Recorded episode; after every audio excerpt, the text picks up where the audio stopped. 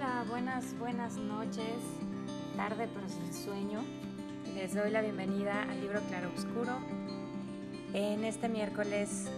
8 de junio, miércoles de reseña, y les voy a platicar de un libro que se titula La librera y el ladrón. Este libro fue escrito por Oliver Espinosa y se publicó el 30 de junio del 2020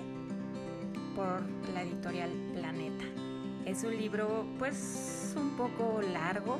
pero em, pues muy bueno. Resulta que Paul es un chico inquieto, pero también muy inteligente, que es integrante de una banda de amigos con pocos escrúpulos, es decir, se dedican a robar, tal cual. Eh, en un robo en particular que planean todos, algo sale mal, Paul hace un berrinche, otros de sus compañeros también se enojan con él. El caso es que se genera una ruptura entre ellos como banda y se despide. De hecho, se va. Incluso les dice, ya no quiero nada del botín, se pueden quedar con mi parte, etc.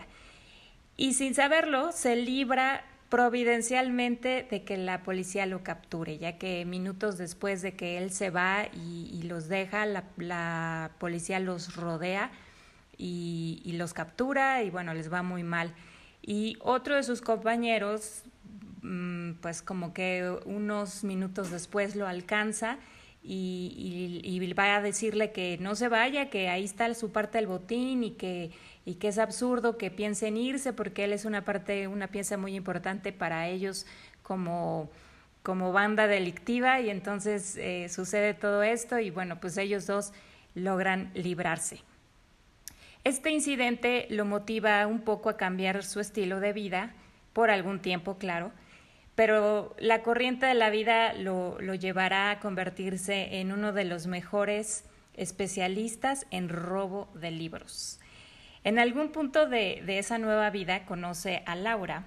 con quien inicia una relación pues algo intermitente a lo largo de varios años, un poco extraña y sui generis eh, tienen esta relación, y ella es dueña de una librería que pertenecía a su padre, el Loire, Resulta que ella es española, pero su padre es francés y entonces así se llama esta librería, el Loire. Y, pero se encuentra al borde de la bancarrota, así que pues se está planteando vender el mayor tesoro que posee la librería y que era también el mayor tesoro que poseía su padre. Y este es el manuscrito original del infierno de Dante.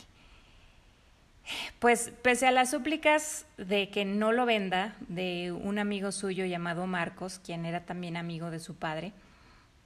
porque él sabe el valor real de ese libro monetario, pero también el valor sentimental que tenía también para, para el padre de Laura. Pues finalmente Laura se decide a venderlo porque está obligada por la situación tiene deudas em, grandísimas y es que Laura acude a un prestamista de mala reputación, quien ahora le está exigiendo el pago completo con amenazas y violencia.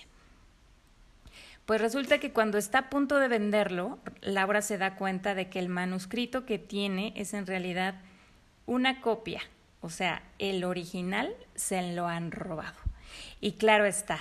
¿qué es lo que ella piensa inmediatamente? Pues desconfía de Paul, quien ya sabe, ella es un eh, ladrón de libros em, consumado y también eh, desconfía de Marcos porque en su momento Marcos y Paul hicieron mancuerna para hacer algunos trabajitos por ahí.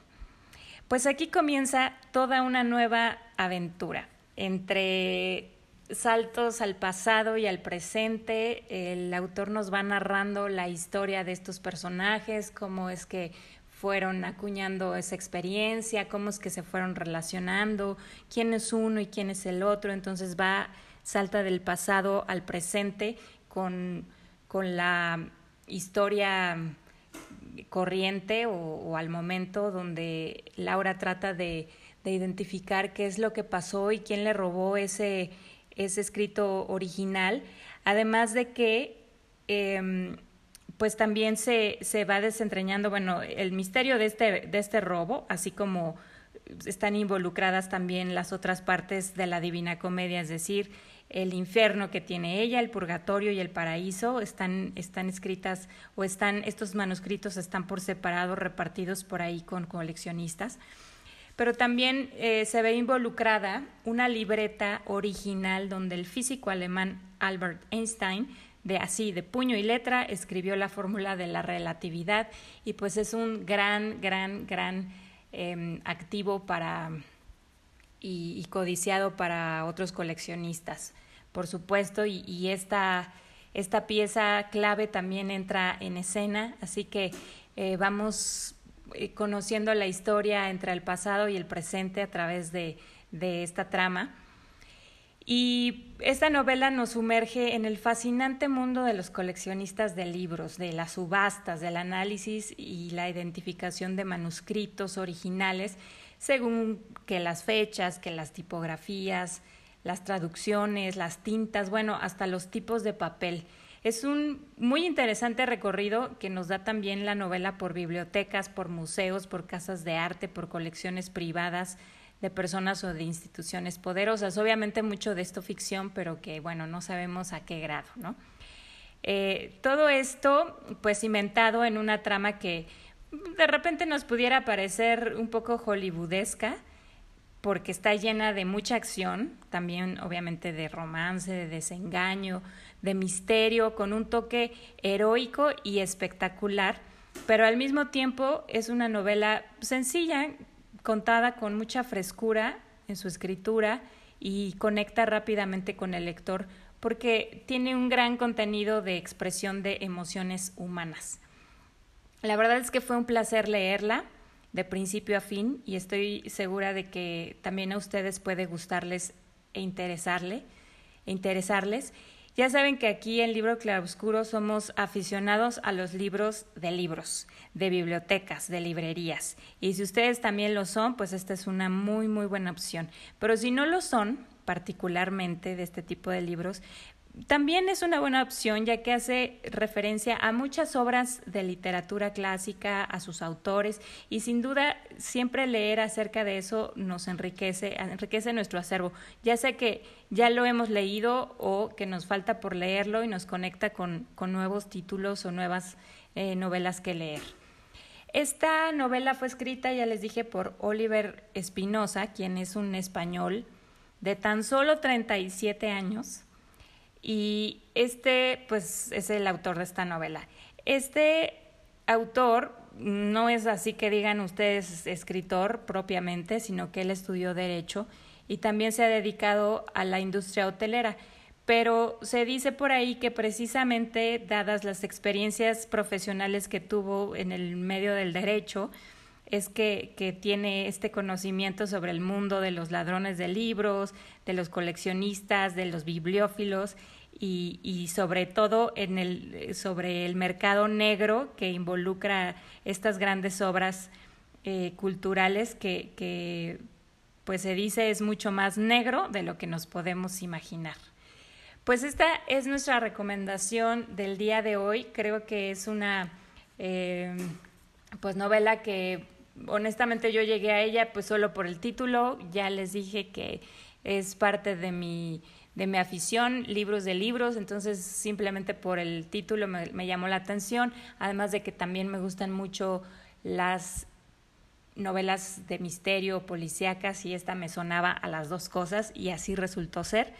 Eh, muy amena, muy fluida, se las recomiendo. Y como siempre les exhortamos, les pedimos que si eligen leerla, eh, pues nos dejen por ahí sus comentarios acerca de qué les pareció, si les gustó o no les gustó o lo que ustedes opinen personalmente de ella. Muchas gracias por escucharnos, por esperarnos hasta eh, tantas o hasta altas horas de la noche, pero eh, bueno, pues ya saben, los días y el trabajo del libro Claroscuro nunca termina y que ya, ya sea que tengo que mandar correos, hacer reportes, pagar nóminas y hacer un chorro de cosas de todos los que pues forman parte de este grupo que pues de repente como que no se ven los frutos, pero pues ni modo, yo a eso me dedico y también a reseñar, así que pues eso me impidió subirlo más temprano, pero aquí está. Y esperemos les guste y nos escuchamos la próxima semana. Hasta luego.